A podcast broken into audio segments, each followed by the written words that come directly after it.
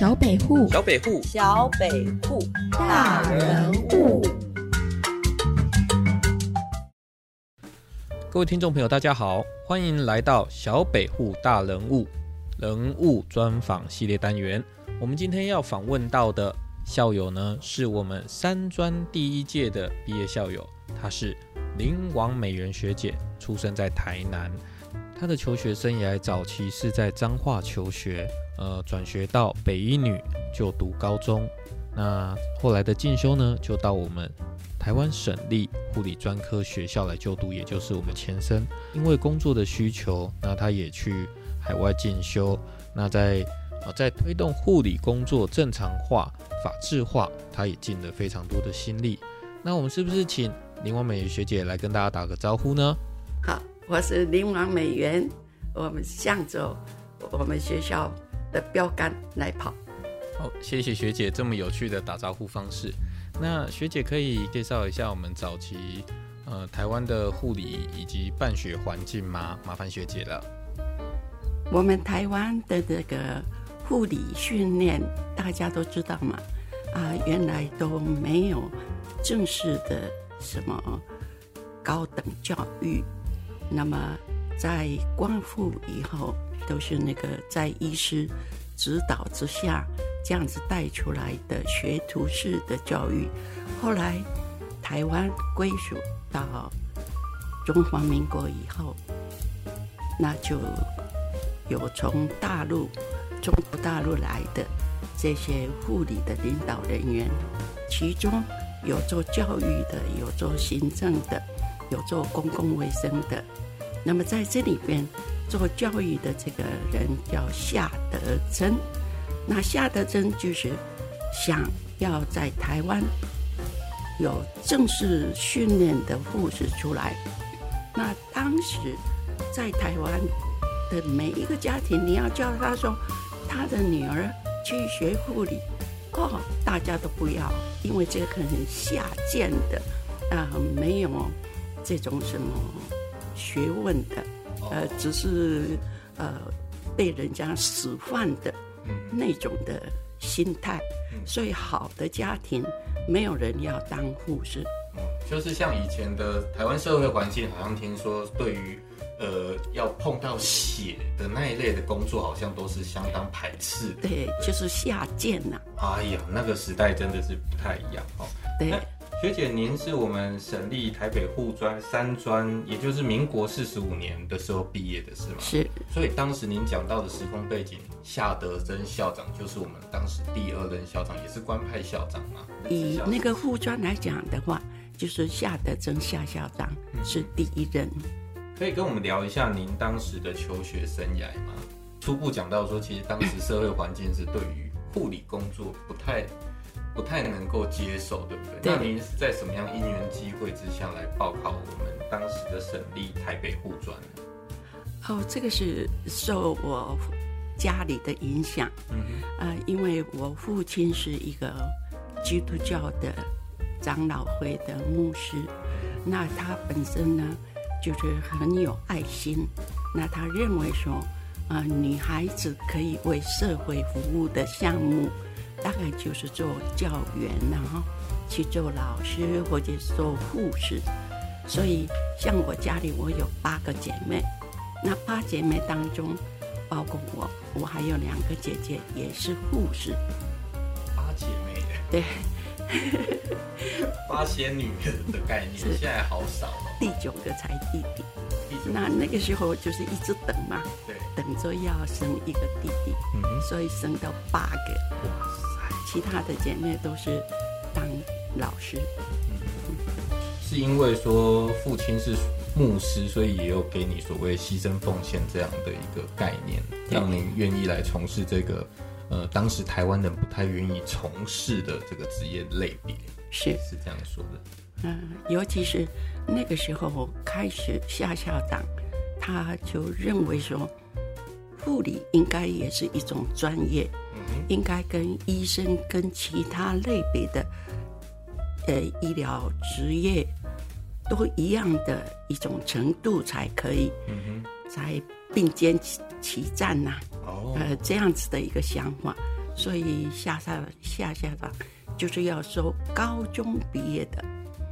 原来因为他要收高中毕业的收不到，所以他先办先办职业学校，就是初中毕业就就可以念，并且呢给他们工会，要不然自己出钱呐、人家又不来念了，所以用工会那设立的护理职业学校，这样。后来又想说，哎呀，还是不行，要希望说是高中毕业的，那所以啊、他就开始招收。那招收的时候，呃，家里啊就赞同说我来报考。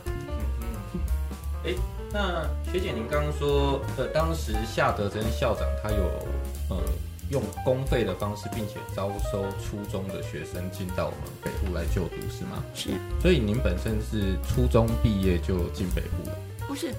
我是高中毕业，我误会了，我误会了。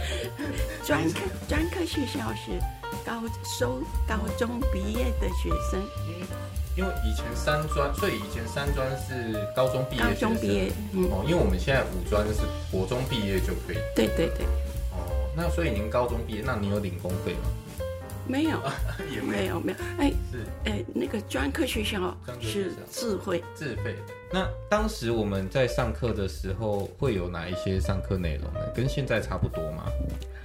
我不知道现在有没有增加什么课程，嗯。不过基本的像国文啊、化学啊，嗯，这个大概是共同的吧，现在还有，是不是？嗯有这个那其他的，其他的就是各科的护理嘛。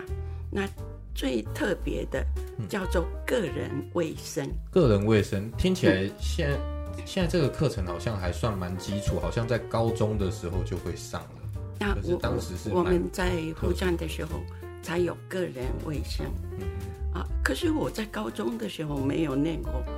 个人卫生哎。所谓个人卫生的部分，会在我们国中、高中的所谓健康教育里面就要教了。哦，嗯，可能也是因为学姐你们有当时推动一系列的个人卫生的一些观念，才有后来的一些全民教育的一些课程在。我那是我是这样猜的。这种的那个课程哈、嗯呃，当时护专成立的时候，老师说几乎没有什么老师了，嗯，可以教护专学生的这种的老师几乎没有，那只有从那个大陆过来的，啊，像朱宝田先生啊、陆英娥老师了哈、郭定和老师，对，哦，他们几个，那还有夏校长自己，他就下来教了。嗯所以像我的那个个人卫生，就是夏校长教的。嗯嗯，我之前有做过沈龙的一个专专题报道，然后我发现，哎、当时还有一些课程是我们要请国防医学院的讲师过来上课，是吗？对，像我们的解剖生理，那这些就是连实习，包括实习，都到国防医学院去实习。嗯嗯嗯，我们自己的老师，特别是夏校长，对于我们的个人卫生的教育方面，他是怎么样来传授给你们呢？基本的一个理念就是说，我们这些学生啊，都是从好家庭出来的，呃，大家所都那个受惯养的，那这种的孩子们，你们都没有呃很很很好的那个受约束，或者是说呃生活上的教育过。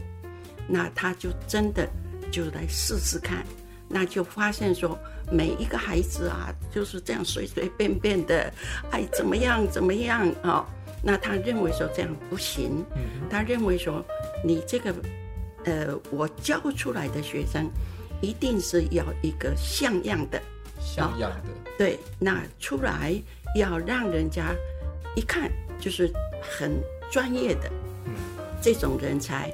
那所以他说，这个基本的观念就是说，你要能够自我管理。在在我们还没有受个人卫生教育之前，所谓的随随便便会是像什么样子？好，随随便便就是说你呃什么时候要吃饭也可以，要吃多少零食也可以啊，你要去睡觉啊也可以哦。对，所以你上课说你不舒服，呃要请假也可以，哦，就就非常的没有受规矩了。那校长认为说你本身不健康，你怎么去做这种健康的工作？健康医疗保健的工作，所以他就说，第一个先训练你自己，有一点像军队啦，嗯哼哼哼，给我们做军队式的教育。嗯，哦，几点钟要起床？嗯，哦啊，几点钟要吃呃洗脸什么吃饭？哦，那几点钟上课？那这个不用说了哈、啊，晚上要自修，哦，按你的东西要自己整理好。嗯嗯，所以校长，因为他没有结婚，啊，非常自由，整天哈、就是要来跟我们待在一起。哦，那，就来巡视，看我们的柜子对，衣服有没有折好哎呦，哦啊，你的棉被有没有都整理好整理整齐，啊？再再来啊，你吃饭的时候，你有没有把所有的东西都吃完？啊，不能挑食，不能挑不能没有吃完。哇，好严格哦！我我们都很不习惯。所以其实夏校长他的的生活要求，应该是说他在专业上的要求是是从你们生活的习惯上就开始养成。对对对对哇塞，真的很有很有意思。反正现在现在我们大学的生活是，呃，等于你要自己管理好自己。对其实老师也不太会再去巡你的房间什么，那那也都不像以前了哈。哦，不止这样子哦。那我们穿衣服、穿鞋子，尤其是鞋子，嗯，哦，那个有的人啊太大了，或者是说已经有有破了。那个时候当光复那个时候，大家还很穷对，啊，穿破鞋也不可以，哎，那个大小不合脚的不可以，哦，连鞋子都要管。